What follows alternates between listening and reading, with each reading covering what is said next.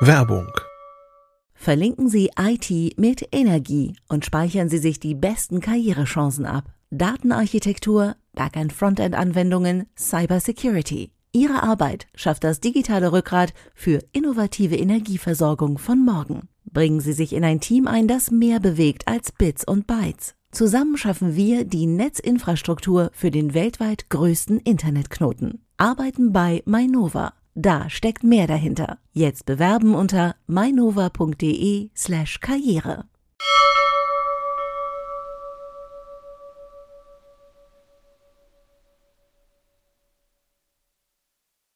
Heute in CT Uplink. Windows 11. Was ist neu? Was ist anders? Und was brauche ich dafür?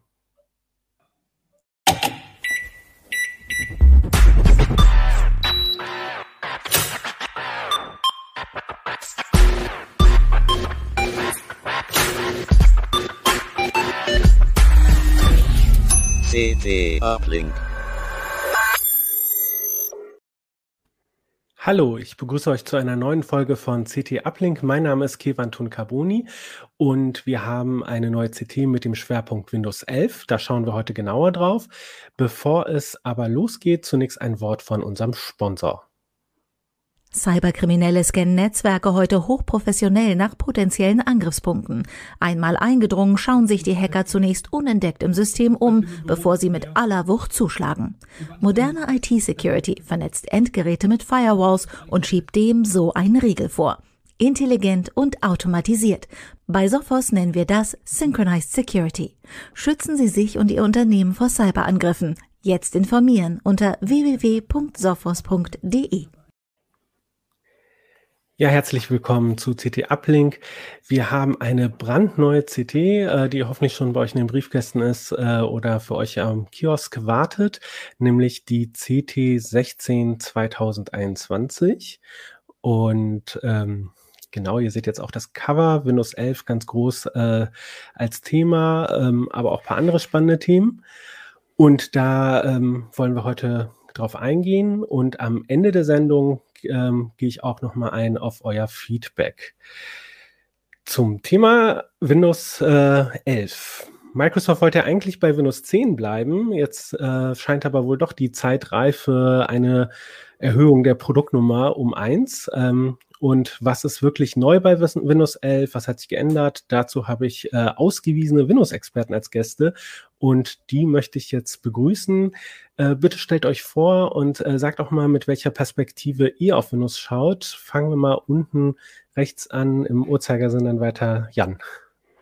Ja, ich bin Jan Schüssler und habe mir Windows 11 vor allem im Hinblick angeschaut auf äh, ja, Usability, was hat sich da geändert, was ist an der Oberfläche verändert, äh, welche Apps sehen jetzt anders aus, äh, wie ist die Bedienbarkeit besser geworden oder auch schlechter, genau.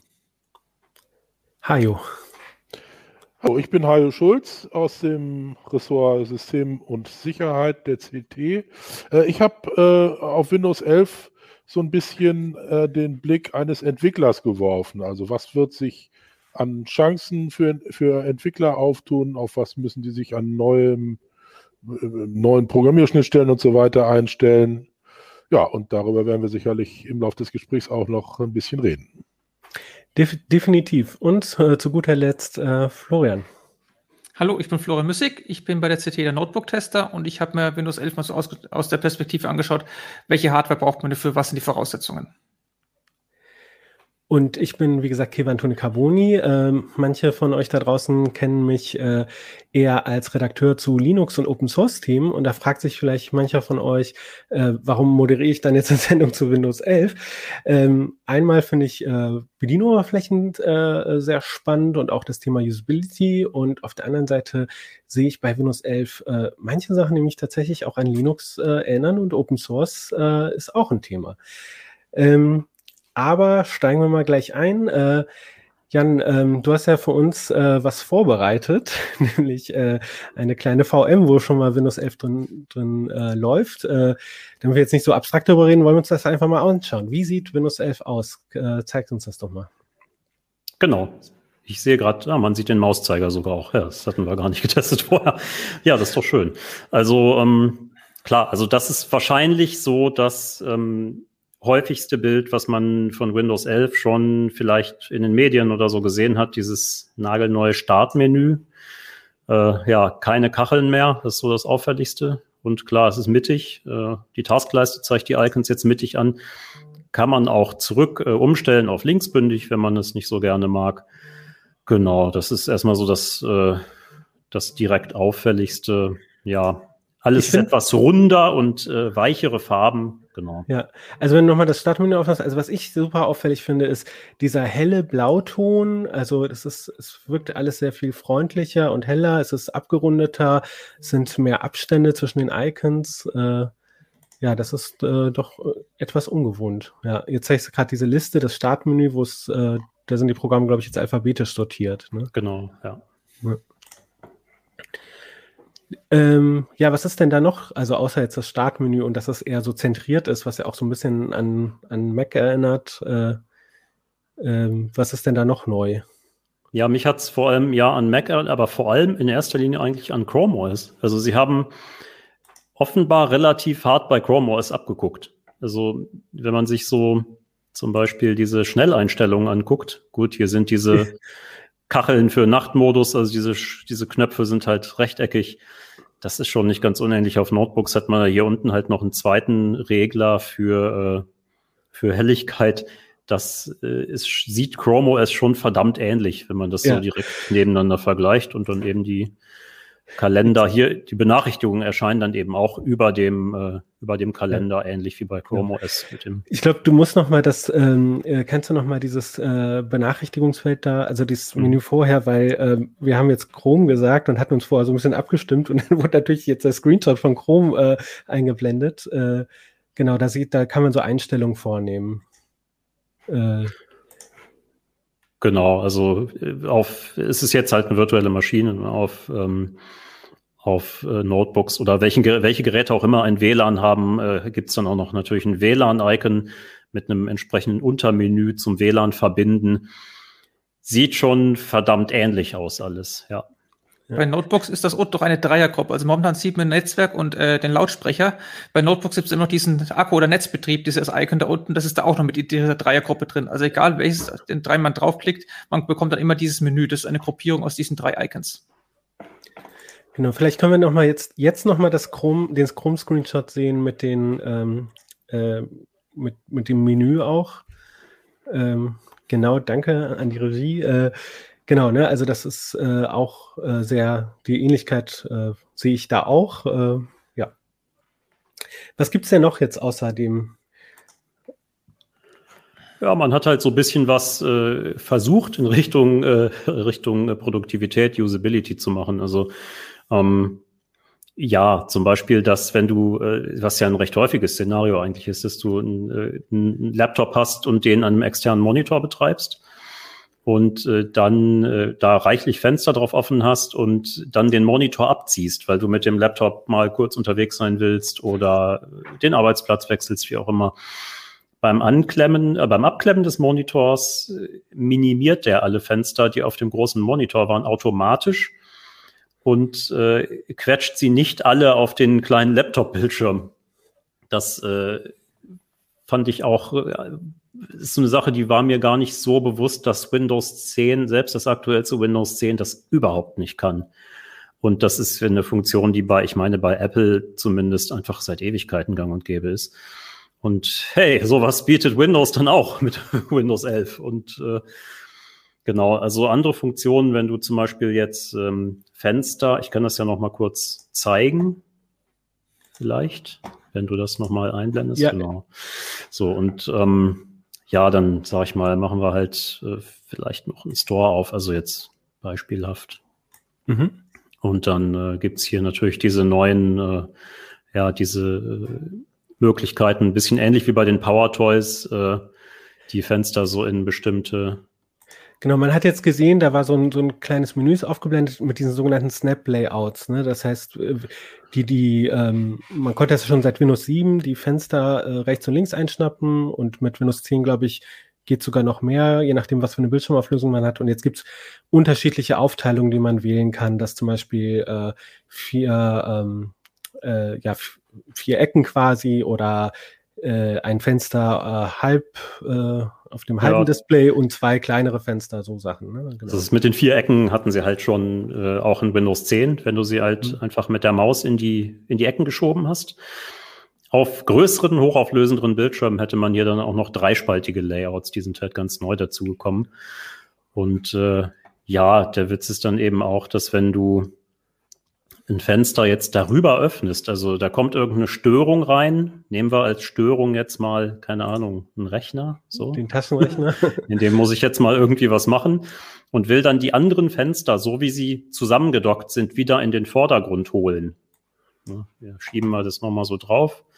Und dann gehst du hier auf die Gruppe. Nicht auf den ja. Explorer selbst, sondern auf die Gruppe und dann holt der alle Fenster, die zusammen zu dieser Gruppe zusammengetackert sind, wieder in den Vordergrund. Genau. Also du bist in die Taskleiste gegangen mit der Maus und äh, genau. hast, hast du nur drüber gehalten. Das war ist ein Mouse-Over oder äh, genau, nicht, drauf?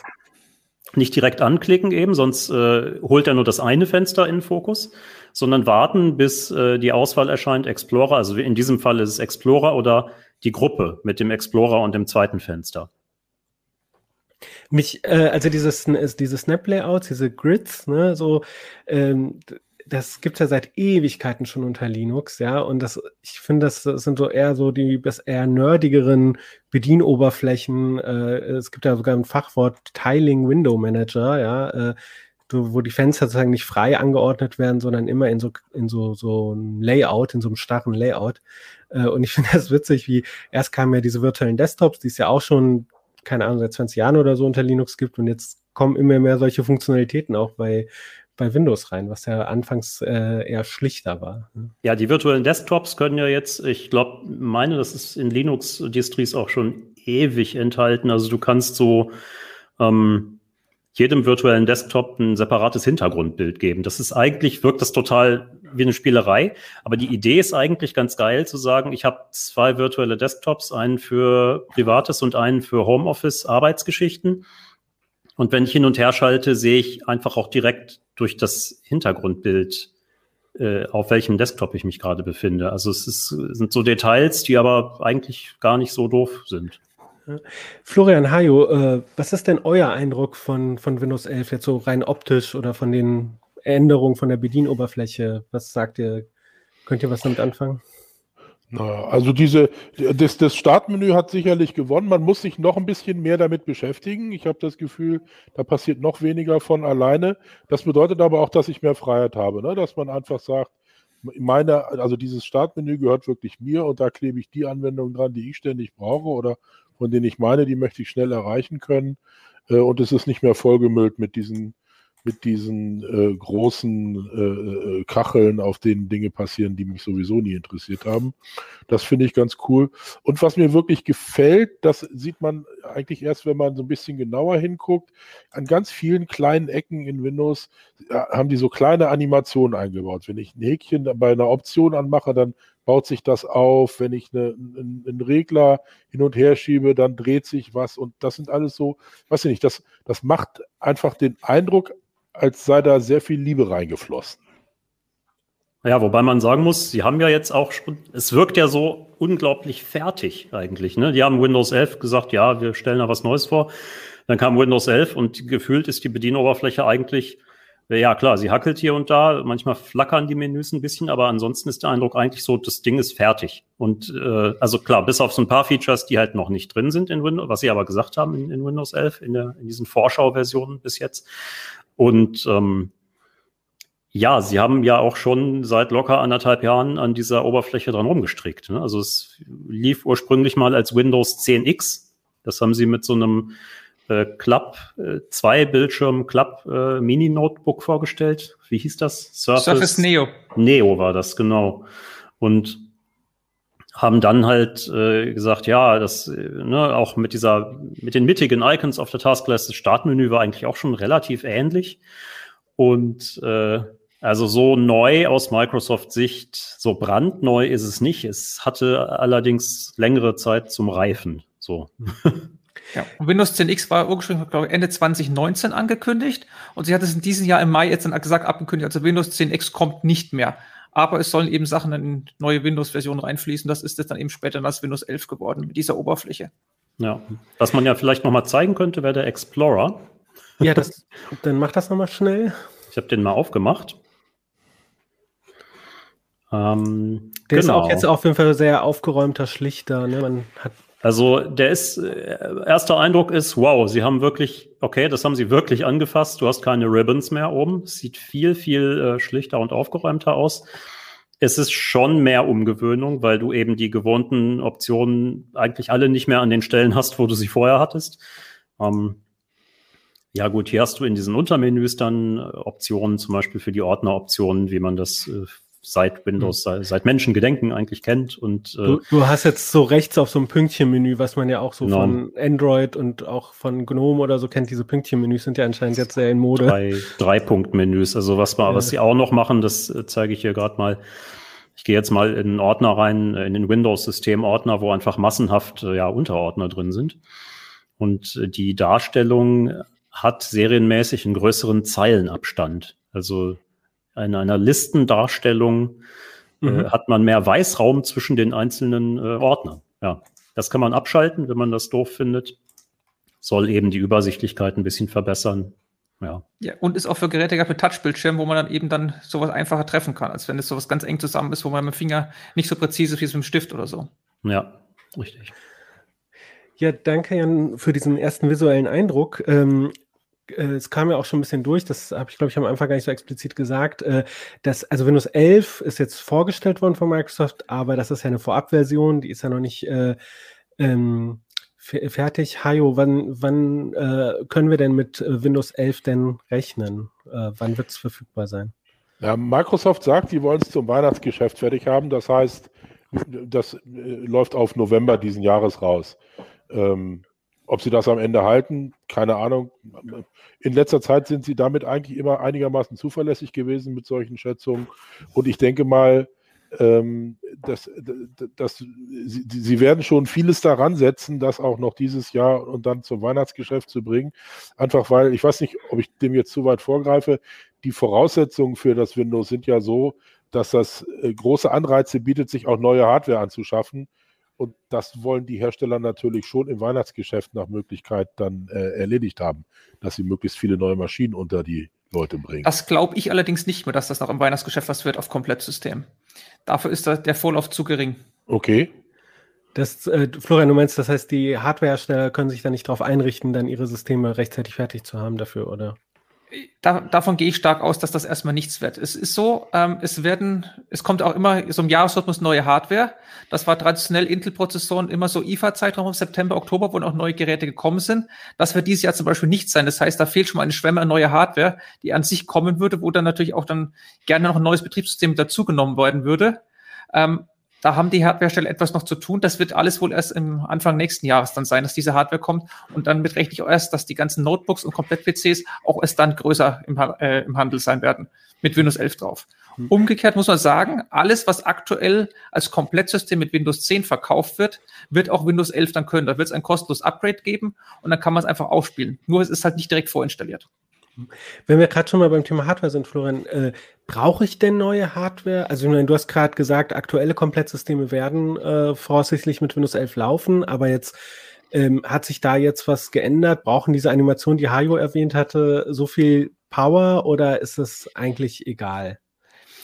Es, man muss es differenzieren. Also grundsätzlich sind die Systemvoraussetzungen, die Microsoft gesagt hat, ein Doppelkernprozessor mit 1 Gigahertz, 4 Gigabyte Arbeitsspeicher und mindestens 64 Gigabyte Massenspeicher. Das ist es erstmal nicht so viel. Das haben die meisten Rechner, die die letzten, was ich, sieben, acht Jahre verkauft wurden, haben das. Ähm, es kommt allerdings auf die Details drauf an. Sie haben auch gesagt, ähm, es muss ein, äh, die Windows-Installation muss in einem UEFI-Modus sein. Windows 10 konnte man auch in einem klassischen BIOS-Modus installieren. Das ist unter der Haube. Ist für Komplettsystem irrelevant. Das ist seit Windows 10 quasi gegessen. Aber wenn man eben selber einen Rechner geschraubt hat, dann kann das schon nochmal eine Relevanz sein. Was Sie auch gesagt haben müssen, das System muss Secure Boot können. Das hängt mit UEFI zusammen. Das ist ein spezieller Sicherheitsmodus. Den konnte man früher noch mal abschalten, haben auch einige Leute gemacht, weil zum Beispiel anfangs vor fünf, sechs, sieben Jahren Linux damit nicht klargekommen ist, mit diesem Modus zu booten. Ähm, das ist jetzt aber auch eine Pflicht für Windows 11 Systeme. Und was sie auch gesagt haben, dass die Systeme ein TPM brauchen, also ein Sicherheitschip an Bord. Ob das jetzt ein echter physischer Chip ist mit einem eigenen Prozessor oder ein Firmware-TPM, also dass das einem extra kleinen Co-Prozessor mitläuft, aber kein extra Chip ist, das ist erstmal egal. Das ist an sich auch als Systemvoraussetzung erstmal nicht neu. TPMs gibt es seit was weiß ich wie vielen Jahren. Und in Komplettsystemen, zum Beispiel Notebooks, war ein TPM auch schon für Windows 10 Pflicht. Pflicht in dem Sinne, wenn die Hersteller ein Windows 10 Logo auf das Gerät draufpappen wollten, musste auch ein TPM an Bord sein. Das heißt, alles, was seit 2015 mit Windows 10 verkauft wurde, hat das auch. Und da wird dann auch Windows 11 laufen.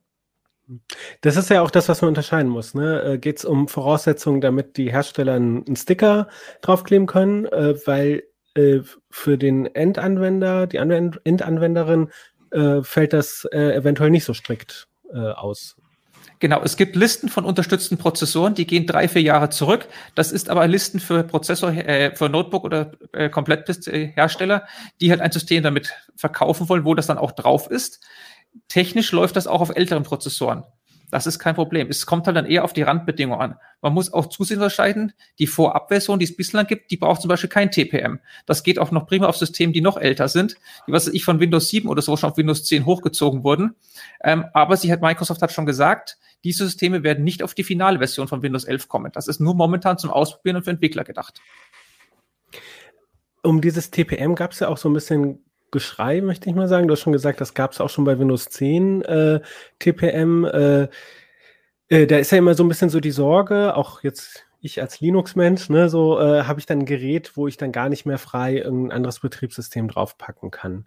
Ähm, wie seht ihr das? Äh, ist das äh, so eine Gefahr, die, die, die besteht, oder ist, wird da wieder heißer gekocht als gegessen? Also aus meiner Sicht ist ein TPM auch schon vorher da. Ich weiß nicht, wie gut es von Linux unterstützt wird, aber es stört zumindest nicht, wenn es da ist. Da geht es eher um die Feinheiten wie dieses Secure Boot, wo man dann halt auch einen äh, zertifizierten Bootloader braucht, der ein Zertifikat braucht, wo Microsoft die Zertifizierungsstelle ist. Das ist dann eher ein politisches Thema, aber es ist kein technisches. Wobei es äh, die Pflicht zu Secure Boot meines Wissens Wurde sie mit Windows 10 oder schon mit Windows 8 eingeführt? Ich meine mit Windows mit, 8. Mit Windows 8 konnte man Secure Boot machen, mit Windows 10 wurde sie zur Pflicht. Und äh, da gab, ich erinnere mich, dass es auch vor neun bis zehn Jahren schon, als es mit Windows 8 losging, äh, sehr äh, große Ängste gab, dass Microsoft diese Macht missbrauchen könnte oder wird, um alternative Betriebssysteme einfach auszusperren von aktueller Hardware. Und zum Glück hat sich das ja nicht bewahrheitet, sondern sie haben dann ja sogar einen Bootloader signiert. Und ähm, also von daher, beides wird richtig sein. Ne? Also ja, Microsoft kriegt damit jetzt nochmal Macht in die Hand. Ich, also ich wüsste aber nicht, warum sie die nutzen sollten, um Linux äh, aus dem Markt zu drängen. Also sie machen selber so viel mit Linux inzwischen. Das, warum sollten sie Linux aus dem Markt drängen wollen?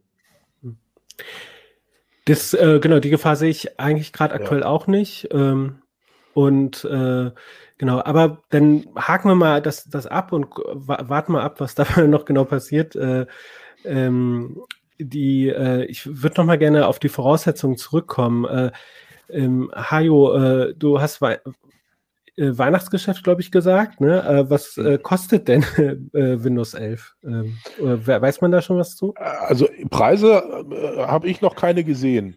Ähm, was man weiß, ist, dass Windows 11 äh, als kostenloses Update von Windows 10 auf jeden Fall zur Verfügung stehen wird. Also wer heute Windows 10 auf seinem Rechner hat, der wird das zu einem Windows 11 updaten können die, zumindest die Vorabversion lässt sich auch aktivieren mit einer Windows 8 oder sogar mit einer Windows 7 Lizenz. Ob es da reguläre Update-Pfade, Upgrade-Pfade gibt, technisch, das wissen wir noch nicht. Ich gehe mal eher davon aus, dass man das Upgrade nur von Windows 10 wird fahren können, also ein Windows 7 direkt auf Windows 11 updaten, wird wahrscheinlich, wenn überhaupt, nur über den Zwischenschritt Windows 10 gehen. Ähm, die Lizenzen scheinen aber so zu sein, dass Windows 11 sich mit allen Lizenzen aktivieren lässt, die, mit denen man jetzt auch in Windows 10 aktivieren kann. Äh, das ist zumindest das, was, was Privatanwender betrifft. Firmenkunden äh, haben ja sowieso ihre, ihre äh, Lizenzverträge und Software Assurance und werden dann entsprechend wahrscheinlich auch für Windows 11 wieder eine neue Lizenz kaufen müssen. Ähm, aber da ist, soweit ich das in, unter, unter der Beobachtung habe, sind noch keine Zahlen genannt. Und brauche ich äh, jetzt für Windows 11 ein Microsoft-Konto zwingend oder ist das immer noch optional? Microsoft sagt für Windows 10, Quatsch, für Windows 11 Home wird bei der Ersteinrichtung eine Netzver äh, Netzwerkverbindung und ein Microsoft-Konto verpflichtend sein. Ob man da am Ende wieder irgendwas frickeln kann, irgendwelche Tastenkombinationen drücken, um das zu umgehen, wer weiß. Das Ding ist, es gibt ja noch keine, ähm, es, es gibt ja noch, noch keinen ISO mit Windows 11. Das heißt, wir haben uns noch nicht angucken können, wie man denn in Windows 11 auf einer ganz leeren Festplatte neu installiert. Ähm, das, das, äh, das wissen wir schlicht nicht, weil es das noch nicht gibt. Ähm, von dem her kann man nur sagen, das hat Microsoft angekündigt. Ja, es gibt ja, da Jan, wenig. Ja, was man halt momentan nachvollziehen äh, kann, ist, dass sie, wenn du ein Windows 11 Home, ein übers Insider-Programm geupgradetes Windows 11 Home, über die Wiederherstellen zurücksetzen Funktion resettest, dann durchläuft er eine Ersteinrichtung und dann versucht er dich ähnlich wie Windows 10 Home in vielen Fällen ja auch schon zu einem Microsoft-Konto zu zwingen. Hm. Da funktioniert aber bislang der gleiche Trick, wie er auch schon in äh, Windows 10 Home funktioniert, nämlich dann, wenn der sagt, verbinde dich jetzt mit einem Netzwerk, drückst du Alt F4 und schon hast du die Maske, wo du einen normalen Benutzernamen für ein Offline-Konto eingeben kannst. Also äh, ich, die Spekulationen sind ja auch immer wieder angemessen, ob sie das jemals ändern werden, weil äh, ist, ist die Frage, ob es realistisch ist, ein Gerät, ein PC mit Windows so zu vernageln, dass du ihn ohne Internetverbindung gar nicht in Betrieb nehmen kannst. Und sie sagen ja in den Systemvoraussetzungen auch nicht, du brauchst zwingend für die Ersteinrichtung ein Microsoft-Konto und eine Internetverbindung, sondern sie sagen, du brauchst eine, ein Microsoft-Konto und eine Internetverbindung, um die Einrichtung abzuschließen. Also du kannst es, also bisher sieht es danach aus, du kannst es einfach so laufen lassen. Naja, nur aus Microsoft-Sicht ist der PC dann halt nie fertig eingerichtet, wenn du kein Microsoft-Konto anlegst. Oh weh, oh weh. Ja, und ansonsten, wenn man nicht Alt 4 macht, dann kann man auch einfach kein Netzwerk einrichten, also einfach das Netzwerkkabel ziehen oder auch kein WLAN einstellen bei der Ersteinrichtung und dann kann man auch einen normalen lokalen Benutzer anlegen und dann läuft das einfach durch. Und man darf nicht vergessen, es ist für Windows 11 Home, nicht für Windows 11 Pro.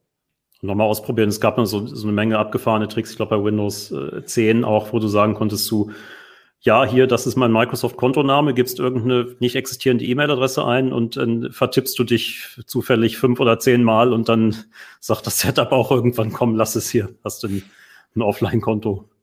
Hm.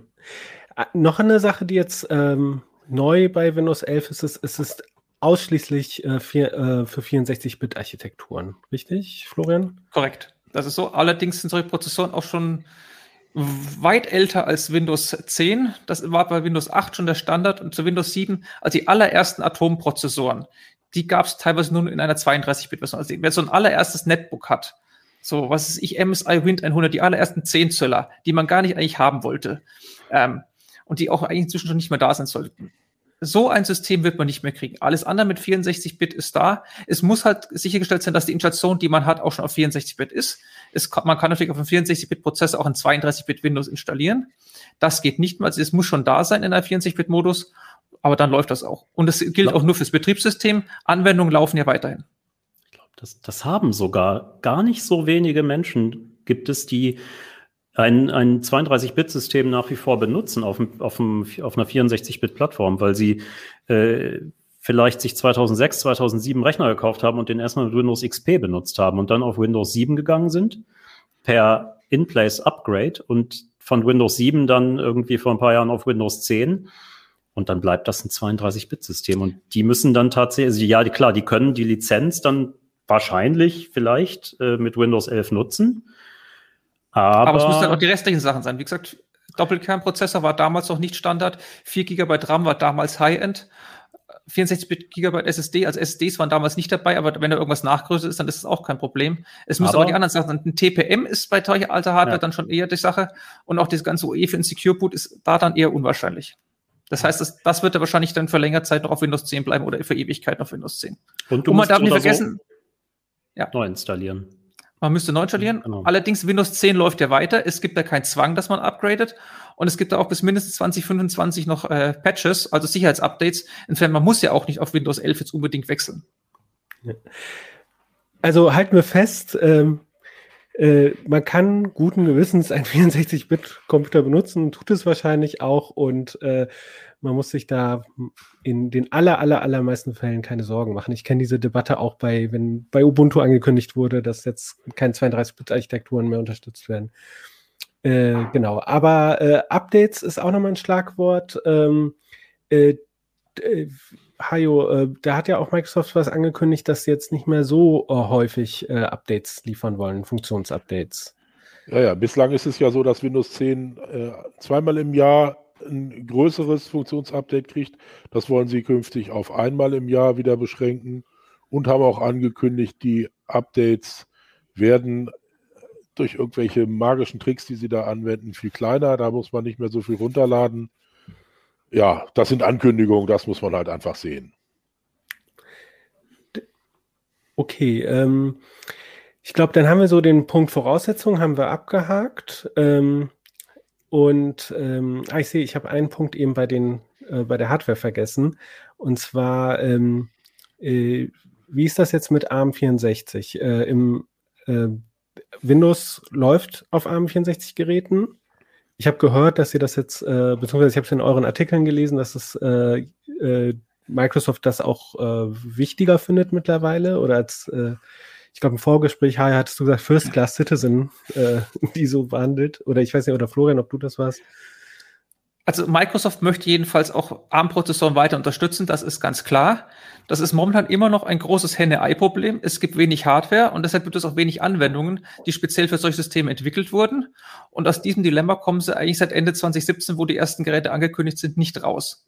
Sie haben noch als großen Pferdefuß wenn man keine native ARM-App hat, was einfach in den meisten Fällen nicht der Fall ist, dann ist in diesem Windows, also bislang Windows 10 für ARM, eine Emulationsschicht drinnen. Die kann x86, also den Befehlssatz von AMD oder Intel, auf ARM übersetzen. Das frisst aber wahnsinnig viel Performance und es geht auch nur auf 32-Bit-Ebene. Das heißt, man muss eine eher ältere 32-Bit-Anwendung haben. Ein modernes Photoshop, ein modernes Premiere oder viele andere Anwendungen gibt es aber nur als 64-Bit-Anwendung und das geht momentan einfach gar nicht auf ARM-Systemen. Sie haben letztes Jahr im Herbst angekündigt, dass Sie künftig diese Emulationsschicht auch auf 64-Bit erweitern wollen, sind aber sehr still geworden und ich erwarte, dass es auch eine von den Funktionen ist, die dann erst mit Windows 11 kommen wird, also nicht mehr für Systeme, die aktuell noch unter Windows 10 laufen. Die kann man natürlich upgraden, aber es wird halt keine Windows 10 Funktion mehr werden. Da sind wir ja auch schon beim Punkt äh, ähm, Apps und ähm, was sozusagen für EntwicklerInnen interessant ist. Ähm, Hajo, damit hast du dich ja beschäftigt. Äh, ähm, wenn ich jetzt äh, was programmieren möchte für ähm, eine App machen möchte oder ein, ein, Programm für Windows 11, was ändert sich da für mich oder welch, äh, welche Neuerungen gibt es da? Äh, naja, also was ist, also es gibt, ja, im Grunde genommen gibt es auf zwei Ebenen Neuerungen. Das eine, was du ansprichst, wenn du, wenn du fragst, was muss ich äh, tun oder beachten, wenn ich eine, eine, eine, App oder ein Programm für Windows 11 schreiben will. Es gibt natürlich ein neues Windows 11 SDK, das heißt jetzt dann Windows App SDK. Ähm, dahinter verbirgt sich äh, eine Geschichte, die bislang unter dem äh, ähm, Codenamen Project Reunite ähm, gesegelt ist. Es war ja, es ist ja bislang so, dass man im Grunde genommen in Windows, seit Windows 8, eigentlich schon, nee, seit Windows 8, äh, eigentlich äh, Anwendungen aus zwei Welten hat. Zum einmal die, die klassischen Windows 32 Anwendungen, wie sie auch schon unter XP und wer weiß wo gelaufen sind. Und dann eben diese, diese Apps, die mittlerweile UWP-Apps heißen, die im Microsoft Store äh, zu äh, kriegen sind und die auf Touch-Bedienung ähm, optimiert sind, sage ich mal. Das waren früher oder sind bislang zwei ziemlich weit voneinander entfernte Programmiermodelle, wenn man das eine oder das andere bauen will. Und dieses Project Reunite oder, oder Windows App SDK, wie es jetzt heißt, vereint das alles unter einem Dach. Das heißt, man bekommt jetzt einheitliche Programmierschnittstellen für beide Anwendungswelten. Ähm, dazu gibt es eine neue ähm, Bibliothek für Bedienoberflächen, die WinUI 3 heißt. Das ist da drin und äh, das ist auch ähm, Open Source bei GitHub gehostet. Das ist alles offen und alles neu. Also das ist das, was man so Microsoft für die nächsten Jahre als Grundlage für seine Entwicklung von, von Anwendungen und Apps und allem verwenden soll. Aber ja, das ist ja nicht das erste Mal, dass Microsoft da das Anwendungsmodell komplett umkippt und jetzt was, was anderes wieder hypt.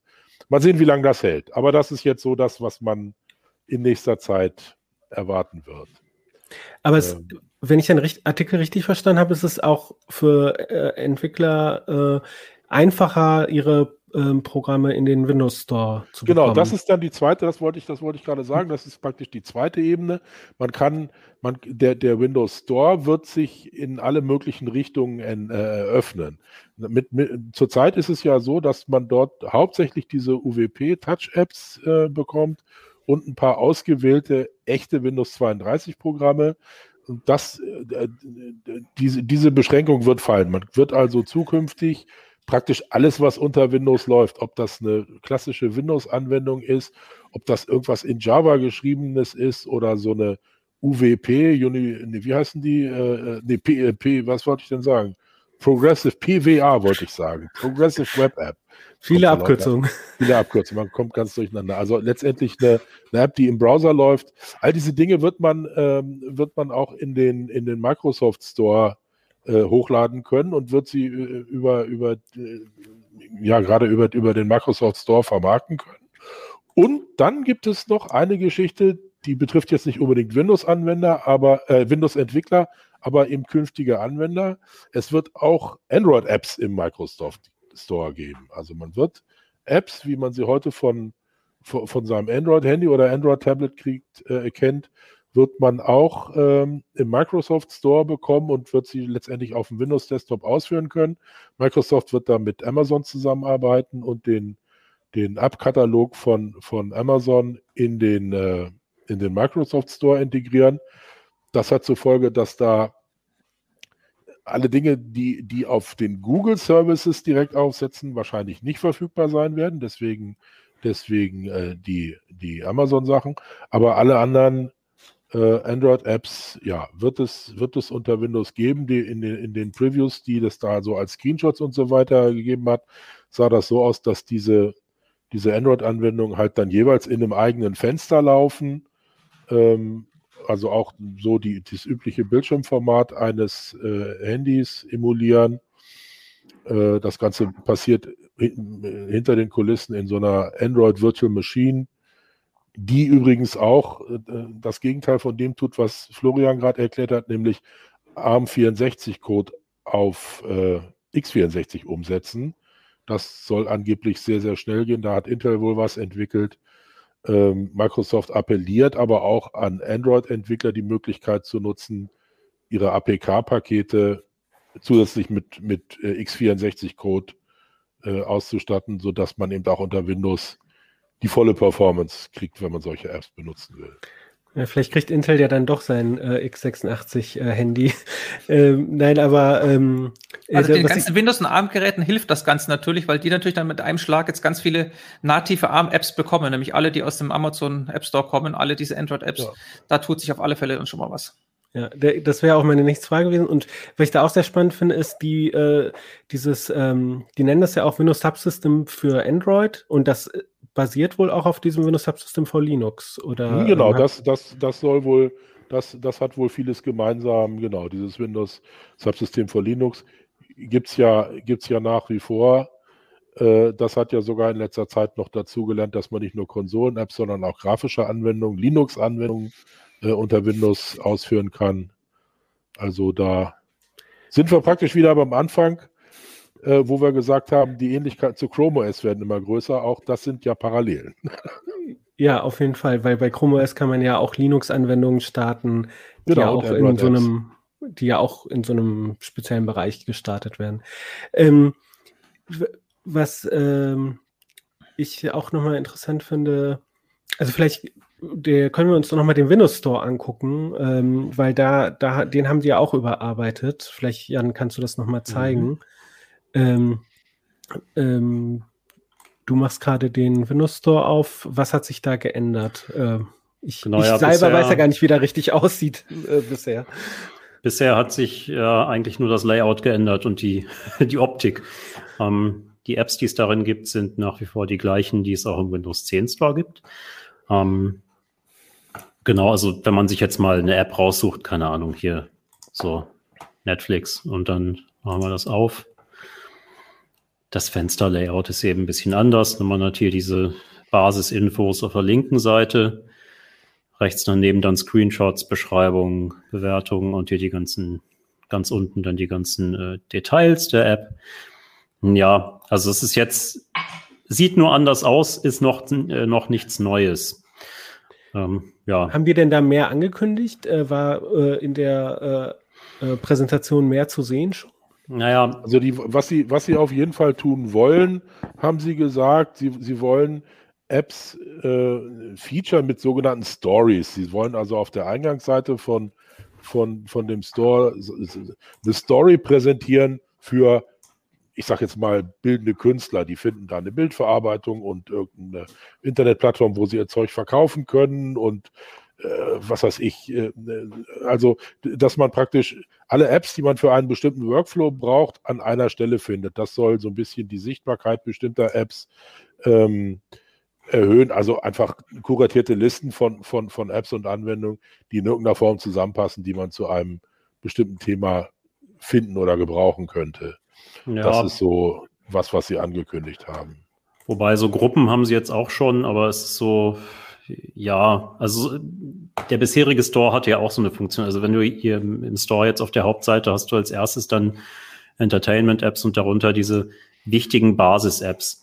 Wobei das ja jetzt auch nicht völlig neu ist. Ne? Also so gängige Gratis-Apps oder wichtige äh, Apps, sowas gab es ja im Windows 10 Store auch schon hier und da. Also das ist jetzt noch nicht so, ist noch nicht so spektakulär für meinen Eindruck. Ja. ja. Und die also Android-Apps sind auch noch nicht zu sehen im Store, ne? Nein. Da gibt es noch, nee, noch nichts von. Auch die anderen Geschichten da, da, das, das müssen ja, da müssen sich ja die Entwickler erstmal in diesem Microsoft, in diesem entsprechenden Entwicklerprogramm anmelden, müssen ihre Apps da eintragen. Microsoft wird die sicherlich sich genau angucken und äh, nur die äh, Anwendung zulassen, die bestimmte Kriterien erfüllen. Ähm, das, ja, das wird wohl noch dauern. Kostet das was? Also, wenn ich mich da anmelde? Ähm das bislang ja, und das wird aber anders. Microsoft hat gesagt, wer äh, eine App oder, oder, oder eine Anwendung in den Store hochlädt und die Bezahlgeschichte selber abwickelt, also nicht auf die Bezahldienstleistungen von, von Microsoft sich verlässt, der kann alles, was er da einnimmt, für sich behalten, soweit sein Zahlungsdienstleister das eben zulässt. Also da hält Microsoft nicht mehr die Hand auf. Microsoft hält nur noch die Hand auf, wenn man eben das Inkasso und die, die, die Bezahlerei über Microsoft abwickeln lassen will und für Spiele. Spieleentwickler müssen also nach wie vor beziehungsweise auch nach wie vor ist da der falsche, die müssen dann künftig 12 Prozent des Umsatzes an Microsoft abtreten. Bislang waren das 30, aber ab 1. August, das ist eine Ab Ankündigung unabhängig von Windows 11 gewesen, ähm, will Microsoft dann 12 Prozent Provision haben. Ja, das ist ja auch gerade der große Streit zum Beispiel zwischen Epic und Apple um diese Provision und diese Zwang sozusagen die Abrechnung über die genau. über den Google Play Store, App, Apple Store, ja. Ähm, jetzt gibt's äh, also eine Sache, die hatte ich dann auch gesehen und Jan, du hattest mir das ja auch vorgeführt und da, da dachte ich so, das kann doch nicht wahr sein, ja, weil ähm, und zwar Winget. Es gibt auch eine andere Art und Weise, an Software zu kommen, ja, ähm, und dafür braucht man ein Terminal. Ähm, äh, ich weiß nicht, Jan, ob du das schon vorbereitet hast. Ob das einmal ich habe das, aber ich kann es einmal kurz machen. Also ich ja. öffne hier mal eine äh, Windows Terminal. Ähm, Habt ihr es jetzt oft? Genau. So. genau. Und äh, dann. Da, da geht es um Open Source Programme, ne? Also wenn man. Nicht zwangsweise. Ah. Winget install. Also ich habe es gerade gar nicht mehr so exakt. Winget install einmal ohne weitere Argumente müsste es dazu zwingen, einmal die ganze Paketliste zu aktualisieren. Genau. Jetzt so. sehen wir einen Ladebalken und jetzt kommt eine Liste mit ganz vielen Einträgen vor, vorbeigescrollt. Und dann äh, fühlt man sich doch dezent an, an Linux-Umgebungen erinnerst, wo du dann halt sagen kannst, winget install Thunderbird. Und dann zieht der Thunderbird runter von Mozilla direkt. Und ja, okay, hier hat man halt grafische Elemente der Thunderbird äh, Installations-GUI, aber du hast halt trotzdem eine, äh, ja, wie sagt man, also es ist keine interaktive Installation, also es installiert ohne dein Zutun. Das fand ich, als ich das das erste Mal benutzt habe, super praktisch, weil du halt, also wenn du jetzt so einen Rechner irgendwie für einfache Aufgaben mit Standardsoftware versehen willst, du wirst da drauf 7-Zip haben, vielleicht äh, LibreOffice, GIMP, Thunderbird, so paar Basisprogramme, die man immer haben will. Und du musst dir nicht überall aus dem Netz die Installations-MSI oder Exe-Paket zusammenklauben, sondern äh, kannst halt einfach das alles über die Kommandozeile installieren. Das fand ich schon geil. Und was jetzt noch fehlt, ist eben eine Schnittstelle. Ja, wobei da äh, bin ich ja mit Hajo irgendwie nicht einer Meinung, ob sie das, ob sie Winget einfach in, ja. in den Store als, als ob Store dann eine Winget GUI wird oder ob sie das nochmal über ein anderes System. Äh, Hajo hat ein gewichtiges Argument, warum das nicht so sein wird. Genau, also ob es, dass es für Winget über kurz oder lang vielleicht eine grafische Oberfläche gibt, geschenkt. Das, das kann gut sein. Ähm, dass das mit dem Store zusammenwächst, kann ich mir jetzt nicht vorstellen, weil da einfach schon mal aus Entwicklersicht, wenn man da was anmeldet, ganz unterschiedliche Informationen erforderlich sind. Ne? Also im, im Store werden viel mehr Metadaten und Screenshots und wer was was alles hinterlegt, die in den, diesen Winget ähm, äh, Pro, äh, Profilen oder, oder, oder Manifesten gar nicht drin sind. Ähm, also die, dieses Winget ist eine Open Source Geschichte, das muss man wissen. Diese ganze, die, auch die, die Liste der Programme, die da, die da äh, verfügbar sind, die ist auf GitHub. Und man, man, kann also da ein Programm anmelden, wenn ich, äh, ich muss das Programm gar nicht selber geschrieben haben, wenn ich einfach da jetzt, was weiß ich, eine, äh, irgendein, irgendein, vielleicht auch schon älteres äh, Programm für weiß nicht was habe, was mein Lieblingsprogramm ist, was ich sage, Mensch, das wäre doch klasse, wenn ich das auch einfach per Winget installieren könnte. Dann fülle ich dieses Formular aus äh, und schicke das als ähm, äh, äh, ähm, Pull Request, Pull, Request an, an GitHub und mit ein bisschen Glück erscheint das dann in der Liste. Fertig. Das, ähm, das ist ein ganz anderes Modell als das, was der, was der Store benutzt. Und prüfen die das? Also, äh, oder was, was äh, sind denn die Anforderungen, die jetzt Microsoft da sagt? Also musst du einfach nur das, diese Manifestdatei oder? Das ist noch so ein bisschen, das ist noch so ein bisschen unklar. Das ist ja auch noch recht neu. Ähm, es gibt, also es, der, der, der offizielle, die offizielle Ausgabe dieser, dieser Paketquelle wird auch von Community-Mitgliedern gepflegt. Inwieweit die irgendwelche Verpflichtungen eingegangen sind, Microsoft gegenüber oder womöglich sogar haftbar sind, äh, das, das ist alles noch nicht so ganz klar. Ich glaube mal, das ist eher eine Community-Geschichte. Aber eben wie gesagt, dadurch, dass sie Open Source ist und sich relativ schnell, äh, also ich jedenfalls das Gefühl habe, dass da relativ schnell auch ein relativ großer äh, Benutzerkreis passiert, ähm, werden sich irgendwelche Angriffe, also irgendjemand, der da Quatschsoftware oder, oder gar Malware hochlädt, ähm, das, das wird sich relativ schnell, das wird relativ schnell auffallen und mhm. dann aus dem Verkehr gezogen. Also mich erinnert das, also erstmal der, der Befehlsname Winget erinnert mich total an apt-get, äh, wo man ja, ja, unter Debian und äh, Ubuntu äh, und den anderen Abkömmlingen ja Software installiert im Terminal. Äh, das ist auch etwas, was mich unter Windows halt total immer genervt hat, dass ich dann ähm, auf irgendwelche Seiten gehen musste. Ich bin natürlich meistens auf heise Downloads gegangen, habe da die ganzen Sachen mit zusammengesucht, äh, weil man ja auch so ein bisschen so Sorge haben muss, so äh, hab, erwische ich die richtige Exe-Datei, ist die auch ohne Viren oder auch meinetwegen nur ohne ähm, hier so Werbe ähm, Add-on, ja, sag ich jetzt ja, mal, ne? Es ist ja mittlerweile schon richtig schwierig, auf diesen üblichen Download-Seiten, die es so im Internet gibt, überhaupt schon mal den Download-Link vor lauter klicken Sie hier und Download da, dicke, fette, grüne Buttons, die suggerieren, da müsste ich jetzt klicken, wo sich aber auch nur wieder ja. irgendwelche Reklame dahinter verbindet, äh, verbirgt. Das ist ja gar nicht so einfach, einen, ja. den richtigen Download-Link zu finden. Also von dem her ist dieses Winget schon irre praktisch. Und man kann es eben, wenn man das will, skripten und hat dann einen neuen Rechner, mit so einem Skript innerhalb von zehn Minuten mit einer Softwaregrundausstattung ausgerüstet. Das ist sicherlich auch ein Vorteil. Und auf der anderen Seite äh, erinnert mich das halt an Flatpak. Äh, das ist ja so unter Linux so ein Weg, ähm, universelle äh, Linux-Software-Pakete zu machen, dass es egal ist, ob ich jetzt Fedora habe oder Ubuntu oder äh, OpenSUSE, ähm, immer die gleichen Anwendungen installiere. Also ich hole da auch mittlerweile das meiste von dort äh, an, an normalen Programmen. Äh, und da funktioniert das auch so. Äh, es gibt ja eine ganz, ähm, also Flatpak ist die Technik und dann gibt es halt diese Plattform flathub.org, die quasi so als de facto Standard äh, App Store für Linux sich entwickelt hat. Und da gehe ich halt auch auf GitHub hin und mache so einen Pull-Request äh, mit hier ist die Software ähm, und äh, ähm, und wenn ich mich jetzt nicht täusche, meine ich sogar, dass die dann die ähm, den Quellcode ziehen und dann das kompilieren, aber da bin ich mir gerade nicht sicher. Aber auf jeden Fall ist es dieses gleiche Prinzip. Es gibt halt irgendwie ein Online-Repository, äh, per Pull-Request werden die Sachen da hinzugefügt und, mhm. ähm, und dann halt eingespielt. Ne? Und da, das, ja. sind, das ist ja auch nicht nur auf Open Source, da gibt es ja auch dann Microsoft Teams und Zoom und Spotify. Und ja, ja, ja, das ist da auch nicht. Also was, ich weiß nicht, wie es bei Flatpak ist, aber was bei, bei Winget ist es so, dass in diesen, in dieser Liste steht, also runtergeladen wird das immer von der Original des Herstellers. Also Winget selber hält die Software, hält keine Binaries oder Installationspakete vor.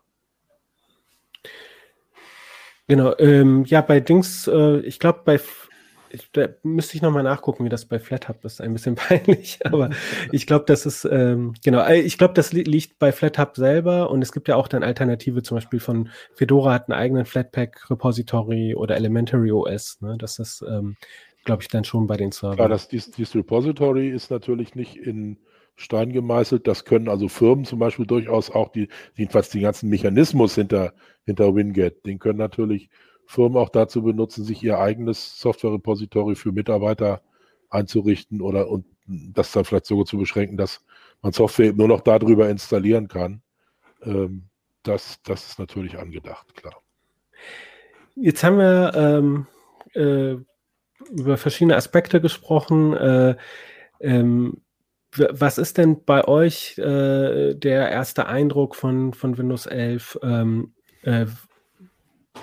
Also wo, wie steht ihr dazu? Sagt ihr, da hat jetzt irgendwie Microsoft einen äh, Knüller gelandet oder ähm, reißt euch das nicht so vom Hocker? Florian, mich zufällig. Oder, oder Hajo, du hast gerade angesetzt, sorry. ja, also es hat sich an der Oberfläche einiges getan. Es ist ein bisschen, ein bisschen runder, ein bisschen weicher, ein bisschen, äh, macht ein bisschen einen freundlicheren Eindruck. Äh, ob das jetzt insgesamt eine neue Versionsnummer rechtfertigt, hm, sei mal dahingestellt. Aber es ist auf jeden Fall, es ist auf jeden Fall eine, eine Weiterentwicklung. Äh, mir gefällt es auf den ersten Blick ganz gut. Wie man mit so einem System klarkommt, das muss man ja dann sowieso sehen, wenn man tatsächlich damit arbeitet im täglichen Betrieb. Ob ein dieses Startmenü äh, ob das tatsächlich so ist, dass man, dass man da seine ganzen Anwendungen unterkriegt, vernünftig, ob diese, diese Desktop, wie heißen sie, Gadgets, Widgets, bla bla, wo man Wetter und Nachrichten und sowas lesen kann, äh, ein adäquater Ersatz oder, oder irgendwas sind, was man wirklich braucht, äh, nachher wird man sehen. Ich, äh, es ist kein Quantensprung, aber es ist, es ist eigentlich ein ganz hübsches neues System. So würde ich das vielleicht mal zusammenfassen. Florian, du hast das ja auch auf äh, Hardware angeschaut. Läuft es rund, die Vorabversion? Was ist dein Eindruck? Also die Vorabversion mit der Oberfläche und allem, da sehe ich jetzt keine Probleme. Das hat immer gut funktioniert. Ähm, es kommen ja auch neue Sachen noch hinzu bei der Hardware. Also es gibt neue Funktionen. Das eine ist, man kennt ja die aktuellen Konsolen, Xbox Series X oder PlayStation 5, haben besonders schnelle SSDs und werden die für Spiele nutzen. Und sowas in Richtung wird auch für Windows-PCs kommen. Das heißt Direct Storage. Das ist dann auch eine Windows 11 Funktion, die es nur auf solchen Systemen geben wird und auch nur mit neuer Hardware. Und was zum Beispiel für Notebooks noch spannend kommen wird, ist, sie werden dann die Bildschirmwiederholraten dynamisch anpassen. Das heißt, zum Stromsparen, wenn man gerade wenig macht, läuft zum Panel eher mit einer niedrigen Rate. Und wenn man gerade am Scrollen ist, wird das dynamisch angepasst. Das ist auch eine Sache für neue Komplettsysteme mit neuer Hardware, die nur für Windows 11 konzipiert ist. Und gibt es etwas, wo ihr sagt, das ist für euch eine Enttäuschung? Naja. also, also eine Enttäuschung also eine Enttäuschung, wo ich sagen würde, was haben die sich dabei gedacht? Das ist diese, Taskleiste kannst du wohl künftig nur noch am unteren Bildschirmrand darstellen. Das ist, klingt erstmal banal, weil, ja, wer hat die nicht? Ich habe durchaus auch schon Zuschriften bekommen äh, von, äh, von Lesern, die gesagt haben, was denken die sich dabei? Also das kann durchaus ergonomisch sein, die Taskleiste oben darzustellen. Ich, viele äh, Linux-Desktops machen das ja auch so. Ne? Also ich glaube, die äh, GNOME-Desktops haben das, ich will nicht sagen schon immer gemacht, aber doch schon immer, schon, eigentlich schon immer. Ja. Und Apple-Desktops auch. Und naja, nicht die ganze Tat, aber ne, dass du oben so eine Menüleiste hast. So, und das ist, äh, zumal es einen Registry-Hack gibt, mit dem du das, die Taskleiste trotzdem nach oben schieben kannst ich habe so ein bisschen die Sorge, dass sie das noch abschalten, weil es auch offiziell eine abgeschaffte Funktion ist. Ansonsten, naja, sie sind so ein bisschen sehr auf ihre eigenen Produkte. Es soll ja auch noch, die sieht man noch nicht, aber es soll eine Teams-Integration in die, in, in die Windows-Oberfläche direkt noch kommen. Ähm, ja, für die, die Teams nutzen, okay, aber gut. Und dann eben diese Widgets, äh, oder heißen sie jetzt Gadgets, Widgets, was im Prinzip diese, was man viele auf Windows 10 jetzt auch bekommen haben, dass man rechts unten so ein Wetter- und News-Widget hat, was einem dann so äh, Nachrichten von Promi-Klatsch bis Auto-News irgendwie liefert. Und ähm, diese Windows 10, äh, Windows 11 Widgets sind eigentlich nur das in neu verpackt. Und du kannst, ja, es gibt dann Möglichkeiten, die deine Themengebiete auszuwählen. Äh, für welche Themen du dich interessierst, Politik, Wirtschaft, Technik, Lifestyle, Klatsch, was auch immer. Ähm, aber ich kann nach wie vor nicht sagen, ich möchte nur News von diesen zehn Nachrichtenseiten oder so lesen. Und das, ja, es sind ja auch äh, die kuratierten Inhalte von MSN dann eigentlich, die du kriegst. Und ja, da, also da sehe ich eigentlich, vielleicht ist das in den USA anders. Für den Markt wird es ja in erster Linie entwickelt, aber das fände ich schön, wenn man die Funktion einfach deinstallieren könnte, wenn man sie nicht braucht. Aber ansonsten bin ich sehr gespannt. Also die Oberfläche finde ich super. Endlich sind die Kacheln weg. Ähm, freundlicher, angenehmer für die Augen. Ähm, die Einstellungen sind ja auch neu organisiert jetzt. Das nicht, nicht substanziell, aber schon ein anderes, anderes Grundaussehen. Das ist gar nicht blöd. Und das mit den, mit dem Store finde ich natürlich mega spannend. Also, dass du vielleicht nicht wie in diesem Windows 10S, wo du, wo du gezwungen bist, den Store zu nutzen und es nichts gibt ansonsten, sondern dass vielleicht es irgendwie mal darauf hinausläuft, dass man eigentlich super klarkommt mit allem, was im Store ist. Das finde ich eine sehr interessante Perspektive eigentlich.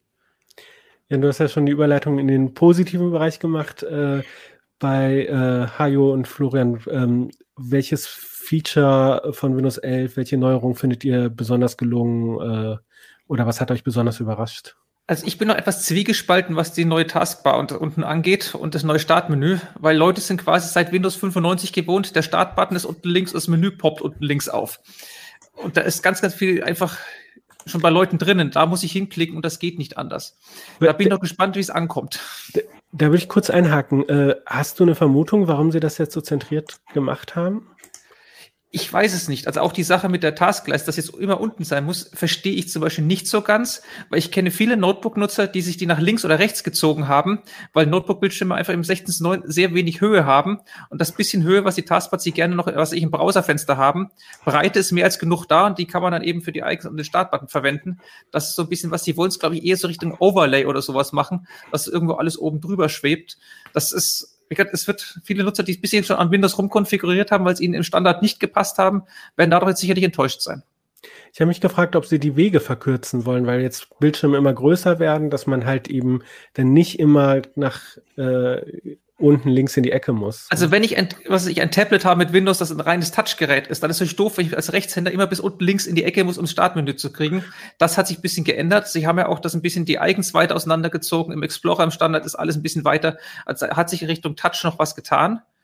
Ähm, umgekehrt, unter der Haube ist noch nicht wirklich viel Neues. Das ist quasi eine ein aufgemodelte neue Windows 10 Version. Sie haben die ganzen alten Zöpfe auch nicht ganz abgeschnitten. Also der Gerätemanager sieht immer noch aus wie früher.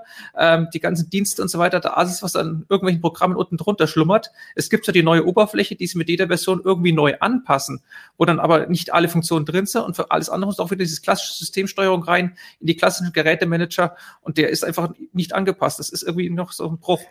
Kann ich dir daran trotzdem was Positives entlocken? Was findest du denn gut an Windows 11? Ich finde das Aussehen von Windows 11 finde ich frisch. Also die Oberfläche es sieht deutlich frischer und aufgeräumter aus als das, was Windows 10 bisher boten hat. Ich meine, wenn man sich sechs Jahre sind jetzt immer dasselbe sieht, dann sieht man sich irgendwann satt und irgendwann möchte man was Neues haben. Und Hajo, was findest du besonders gelungen an Windows 11? Na, ich gucke so ein bisschen als Entwickler drauf oder aus Entwicklersicht drauf und habe das Gefühl, oder ich sage mal so, ich, ich hoffe darauf, dass Microsoft jetzt endlich mal wieder an einem Punkt angekommen ist, wo die, die ganzen Windows-APIs und alles, was man als Entwickler eigentlich braucht, doch so mehr oder weniger aus einem Guss kommen. Diese, diese UWP-Apps sind ja doch eine, eine, eine, ziemlich tote Geschichte. Also zumindest für Desktop Windows. Für Windows auf dem Tablet mag es durchaus Anwendungen geben, die, die man auch aus dem Store besorgt. Für den Desktop ist das eine ziemlich tote Geschichte und äh, als Entwickler muss man sich jetzt damit nicht mehr unbedingt beschäftigen, weil man eben auch die Möglichkeit hat, mit anderen Apps in den, in den Store zu kommen. Und möglicherweise gibt es jetzt ein, mit dem, mit dem Windows App SDK eine Programmierschnittstelle oder und auch mit dem WinUI, die vielleicht wirklich mal fünf Jahre oder noch ein bisschen länger hält, äh, wo man wirklich alles auf Windows äh, programmieren kann, was man, was man will. Ja, und die, die neuen Möglichkeiten, seine Apps über den Store sichtbar zu machen, werden sicherlich auch von vielen Entwicklern begrüßt werden. Ja, dann vielen Dank an euch drei für eure Expertise äh, und ähm, dass ihr eure Eindrücke geschildert habt. Ähm, ich persönlich finde auch, dass äh, diese neue Optik finde ich auf jeden Fall sehr freundlich und erfrischend und äh, mich freut es natürlich auch, dass jetzt Microsoft immer mehr an, äh, in Open Source macht und Sachen, die sie machen, halt auch als Open Source äh, zur Verfügung stellt. Ähm, genau, und wenn ihr mehr jetzt äh, erfahren wollt über Windows 11, dann schaut einfach rein in die aktuelle CT 16 2021. Da steht alles äh, drin, unter anderem auch, was ihr tun müsst, damit ihr Windows 11 äh, in der VM oder auf einem Testrechner ausprobieren könnt. Ähm, äh, wir haben ja gehört, es gibt keine ISOs bisher, äh, aber ähm, da ist halt erklärt, was ihr, welche Schritte ihr unternehmen müsst, damit ein Windows 10 zu einem Windows 11 wird. Kleiner Tipp, nehmt nicht euer Produktiv Windows 10, denn das ist alles noch Beta. Und ähm, es gibt auch einen Artikel darüber, wie, ähm, wie man Windows äh, 11 ähm, auf dem Raspi zum Laufen bekommt. Und äh, ja, ich glaube, ähm, genau, und wer sich nicht für Windows 11 interessiert, der kann ja was zu Quantencomputern und Kryptographie lesen oder zu äh, Hintergründen zu USB-C. Ähm, ja, dann ähm, kommen wir gleich äh, auf euer Feedback, aber vorher gibt es äh, noch ein äh, Wort von unserem Sponsor. Cyberkriminelle scannen Netzwerke heute hochprofessionell nach potenziellen Angriffspunkten. Einmal eingedrungen, schauen sich die Hacker zunächst unentdeckt im System um, bevor sie mit aller Wucht zuschlagen. Moderne IT-Security vernetzt Endgeräte mit Firewalls und schiebt dem so einen Riegel vor intelligent und automatisiert. Bei Sophos nennen wir das Synchronized Security. Schützen Sie sich und Ihr Unternehmen vor Cyberangriffen. Jetzt informieren unter www.sophos.de. Das war unser Sponsor und ähm, ich habe ja versprochen, euer Feedback äh, vorzulesen. Ähm, in der letzten Folge, da ging es ja um Homeoffice nochmal und wie man das äh, ein bisschen aufrüsten kann, vielleicht auch äh, günstig. Und ähm, da hatte äh, im Heise-Forum der User Manik den Tipp, äh, einen Bildschirm mit einem Schwenkarm an die Wand zu schrauben, denn das spart äh, Platz auf dem Schreibtisch. Ähm, er sagte dann zwar auch, äh, das widerspricht zwar diesem abwechslungsreichen Arbeiten zwischen Sitzen und Stehen.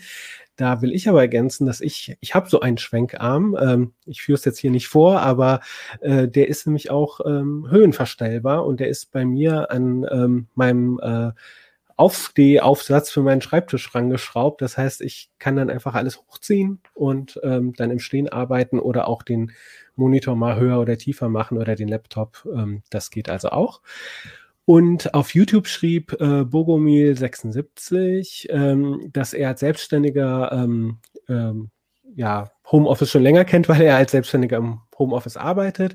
Und ähm, Homeoffice sei viel mehr als nur die technische Ausstattung, sondern ähm, dass äh, äh, wir als Gesellschaft oder auch äh, die Arbeitswelt, die Menschen sind nicht darauf eingestellt sind und man sich daran gewöhnen muss. Also auch so Themen wie Selbstorganisation, die Trennung von äh, zu, zu Hause und Arbeit, dass die da nicht mehr vorhanden ist und wie man damit umgeht. Also auch der Blick außerhalb äh, ja, banaler Sachen wie Monitor oder Schreibtischstuhl. Und ähm, für ein bisschen Protest hat der Tipp mit PowerLAN gesorgt. Da haben mehrere geschrieben, dass äh, PowerLAN und DSL, insbesondere bei Vectoring, zu Störungen und Abbrüchen führen kann. Ähm, das stimmt auch. Äh, ich habe da nochmal bei uns im Netzwerkressort nachgefragt. Ähm, das ist aber bei ganz wenigen Leuten der Fall. Da nervt es natürlich, wenn dann halt ständig die Internetverbindung weg ist. Und wir haben auch in der CT 16 2021, also jetzt im aktuellen Heft, einen Artikel dazu ähm, über eine Technik, die dieses Problem äh, abmindern soll und was man da in seinem PowerLAN ähm, äh, Gerät äh, vielleicht einstellen kann, äh, damit das halt nicht zu so Störungen kommt. Genau, und das, ähm, ja, schreibt uns gerne Kommentare auch zu dieser Sendung, entweder im Heise-Forum oder auf YouTube oder direkt per Mail an uplink.ct.de. Und ähm, apropos Feedback, ähm, das hätten wir gerne von euch auch nochmal in einer anderen Form, und zwar in äh, einer Umfrage. Die Kolleginnen haben da eine Umfrage vorbereitet ähm, auf heise.de slash podcast-umfrage. Da wollen wir ein bisschen einfach über euch äh, als Publikum erfahren, um halt auch unsere äh, Podcasts vielleicht ein bisschen zu verbessern. Und ähm, ja, besucht die Umfrage, die dauert auch nicht so lange und ähm, die Angaben sind auch äh, freiwillig. Ähm, ja. Dann habe ich äh, den Ankündigungsblock jetzt auch geschafft und möchte mich jetzt nochmal bei Florian, Jan und Hajo bedanken, dass ihr heute in der Sendung wart. Äh, ja, äh, vielen Dank, dass ihr da wart. Gerne. Okay. Gut. Ich wollte anscheinend nicht Tschüss sagen, dann sage ich Tschüss an euch da draußen, ans Publikum. Ähm, habt einen schönen Tag, äh, genießt die Woche und bis zum nächsten Mal. Ciao. Ciao. ciao.